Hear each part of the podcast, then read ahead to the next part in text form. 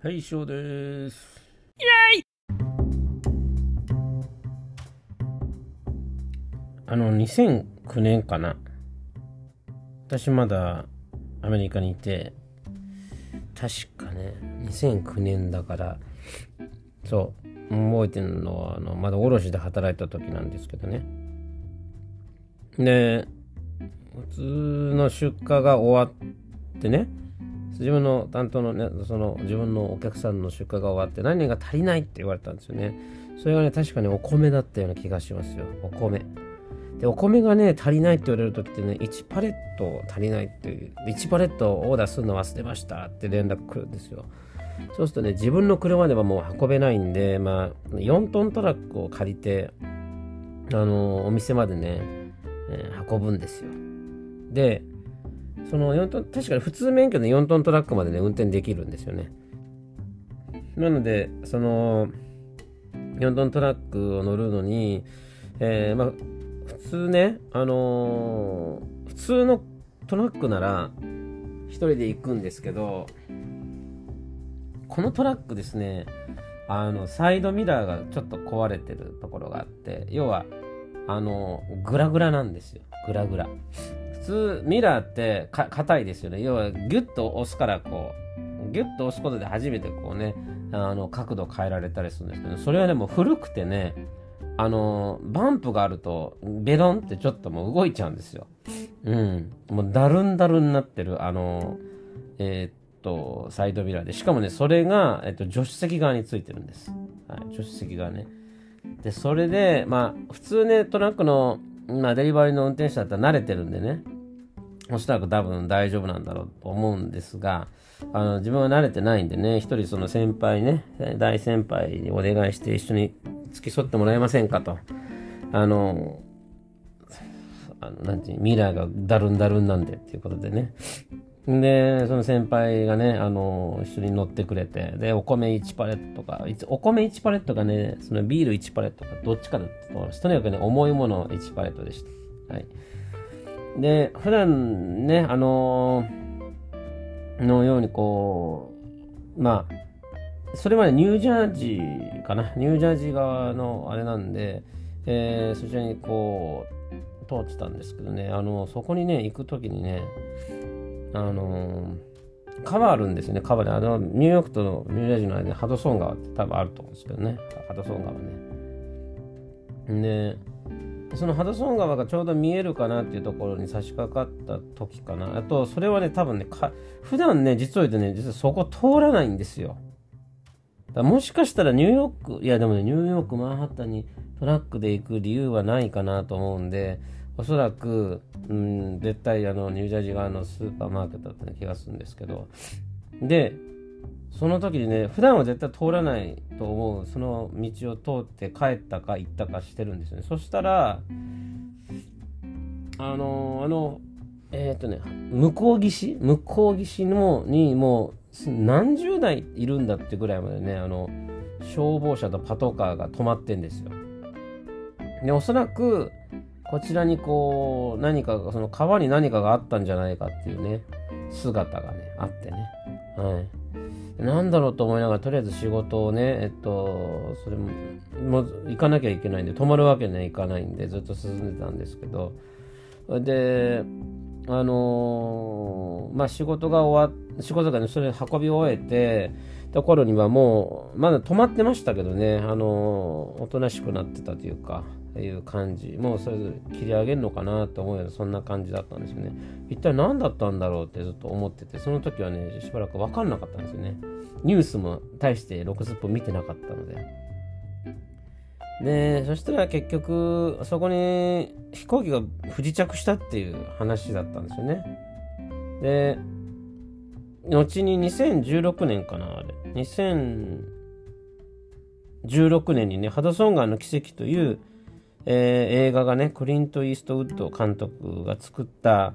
まあ、そういう映画になって、あのー映画になったんですけどね。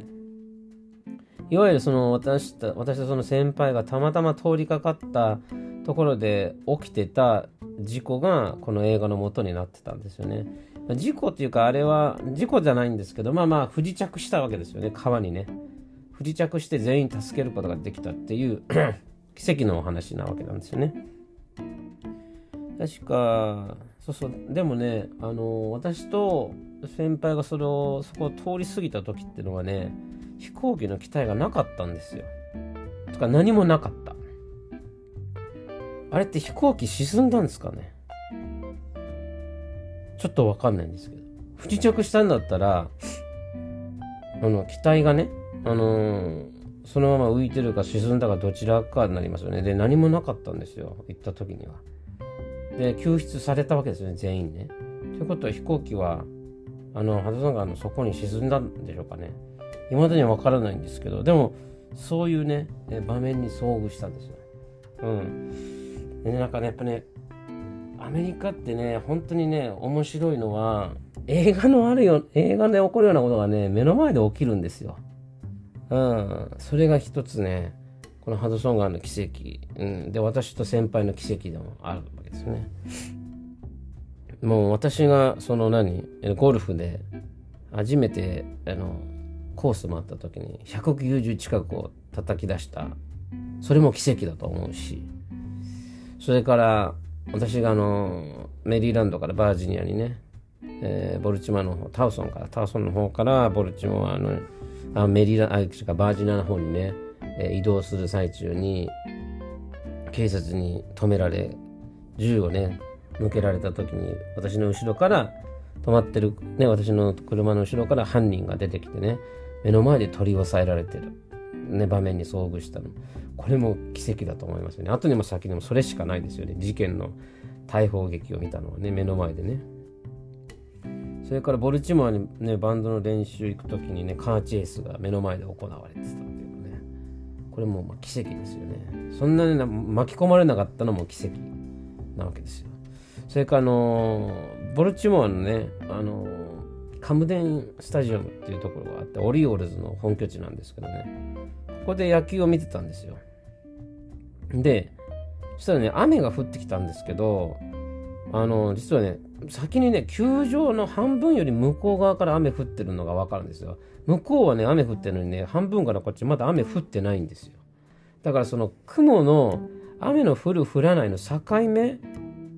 ていうのを実際に目の前で見たんですよ。でそれでみんなが半球場の向こう側のね半分より向こうの人がちょうど雨で雨を雨から逃げているところを見ながらあ雨だって言ってこっちも逃げ始めて屋根の下に入った時に雨がドバって大雨降り始めたんですよ。そんなことってあるのって思いますよね。アニメみたいな感じ。よく漫画とかでね、あるいは絵本とかでこっちは晴れててこっちが雨でみたいな絵を見たことあるんですけどまさにねそんな感じをあの目の前で経験したそれも奇跡奇跡はね本当に多いなって思いますよあのあとあれですねニューヨークのね地下鉄に乗っててこれもね前のエピソードでね結構前のエピソードでちょっとちらっと話したんですけどたまたま両親が来てた時ね、ニューヨークって危険なんでしょみたいなこと言われて、いや、全然危険じゃない。もうむしろと危険なとこトップ10にも出てこなくなったぐらいだよって言ってね、地下鉄乗ってたんです親子でね。そしたら言ってるそばから、その私の隣、とか逆に言うと後ろか。後ろで 殴り合いの喧嘩が始まっちゃったんですよね。私ね、ニューヨークの地下鉄乗って殴り合い見たのそこが初めてなんですよ。初めて見た。うん。それも奇跡。であれだけ普段乗ってんのに一度も見たことないのにうちの両親が来た時に限りそんなことが起きるっていうねしかも全然危険じゃないって言った矢先に起きるっていうその奇跡ねそれから自分がメリーランドに住んでた時の時にマクドナルドへ行ったらねあのこれも前のエピソードで言いましたけど黒人の女の子ですね、まあ、若い女の子が、えー、店長に対して、えー、罵り始めたんですよね。すっごい汚い言葉でね。えそして最初は我慢してた店長も頭に来ちゃってカウンターからジャンプしてねあのカウンターを飛び越えてその女の子に殴りかかったんですよ。その殴りかかったのをその女の子がなんとか切り抜けて外に逃げたのそれも追っかけていきましたからね。その人が。でみんなのイメージではね絶対男性は女性に殴らないって思いますよね。特にこうジェントルマンだと思いますよね。でもやっぱりね罵られたらやるんですよ。あのパブリックでも。であの姿を会社が見たらなんかクビになりそうな感じですよね。そんなことも厭わずあのもう腹立ったんだと思うんですよね。うん。だからねそういうことも起きますよ。本当に奇跡だらけじゃないですかね。私が目の前で見てきたのってね。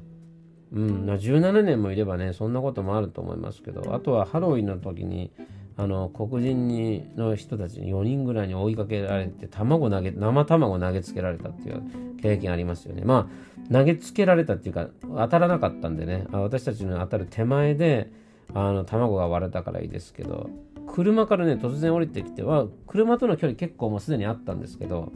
車からおもむろに降りてきていきなりね生卵投げたんですよ。それで生卵投げて当たらないでね追っかけてくるわけでもなくそのまま車に乗ってまたその人たちは逃げてった逃げてったんですけどね。そんなことありますかね普通ね。奇跡の数々。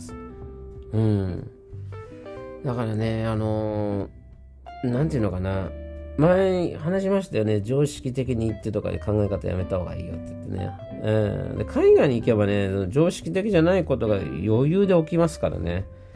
特にアメリカにこれが今後行くっていう人とか例えば自分の子供たちをねアメリカに送らなきゃいけないって思ってるご両親の方ね。ねいくら気をつけてもあの防ぎようがないですよ事前には。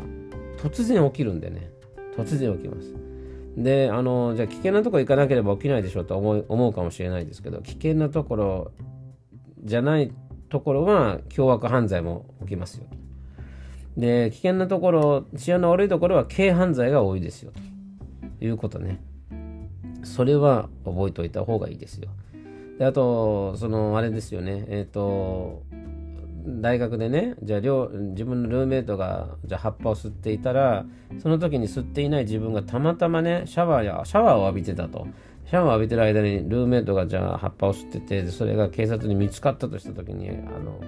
自分の子供もねじゃああの一緒に捕まってしまいますよってあるわけですよ。だからね防ぎようがないですよそんなの。うん絶対に。まあ、まあ、ルーメイドがそれ葉っぱをするってこと事実を知った時点で、じゃあルーメイドを変えてもらうとかってする手立てはあるものの、うん。でも、あの、とにかくですね、ももしですよ、それを、その人が吸うっていうのが初めて分かったその日にそういうことが起きるかもしれないんですよ。だから、あの、どうん、ね、あの、とにかくね、どんだけ注意してもね、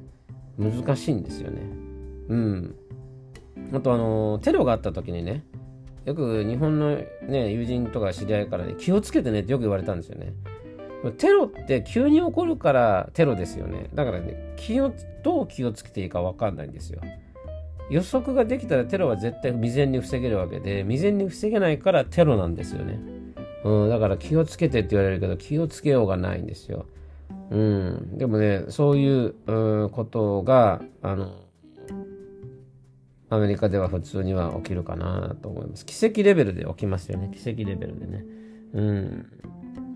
だから、あの、いい意味でも悪い意味でも奇跡がたくさん起きるっていうことは、もしね、アメリカに渡るっていう計画を立ててる人はね、あの、念頭、頭に入れといた方がいいと思いますよ。うん。えー、それではまた。